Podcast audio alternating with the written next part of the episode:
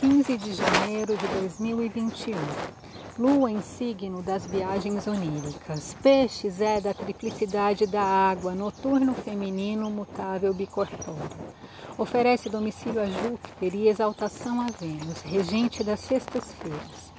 Lua em peixes disposta por Júpiter em Aquário. Aquário é um signo da triplicidade do ar, diurno, masculino, fixo, humano. Oferece domicílio a Saturno, o senhor do tempo, signo de racionalidade e ciência.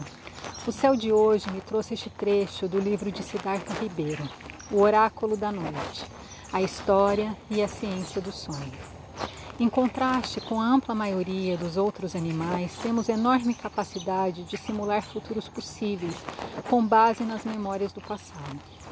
Podemos realizar atividades motoras bastante complexas e precisas, enquanto a mente devaneia sem limites nem amarras em imagens e situações de todo tipo. Em qualquer escala de tempo e espaço, exatamente como nos sonhos, mas com muito menos intensidade.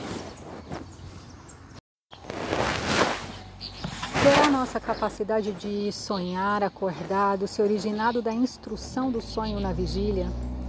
Dar resposta a essa pergunta requer indagar como eram os sonhos de nossos ancestrais durante a Idade da Pedra.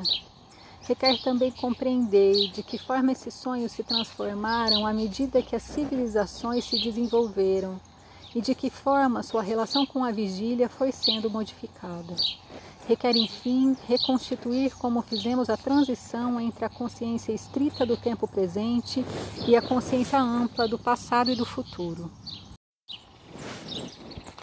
Sonhara de ter sido profundamente perturbador na maior parte do 1,168 bilhão de noites que nos separam de nossas tataravós mais antigas, como a pequena Lucy, fóssil de uma Australopithecus afarensis que viveu há 3,2 milhões de anos no que hoje é a Etiópia. Quão misteriosa e mágica não terá sido a noite da Idade da Pedra? Longuíssima noite estrelada de êxtases oníricos através de glaciações e degelos. Imemorial renascimento matinal da pergunta: será isso real?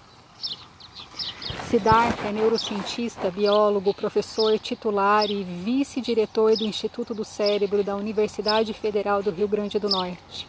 Segundo Siddhartha, a perda de intimidade com o sonho causa grande prejuízo à humanidade. Efemérides de hoje, fuso horário de Brasília, 19 e 18, lua entra no signo de peixes. Bom dia, meu nome é Faituza.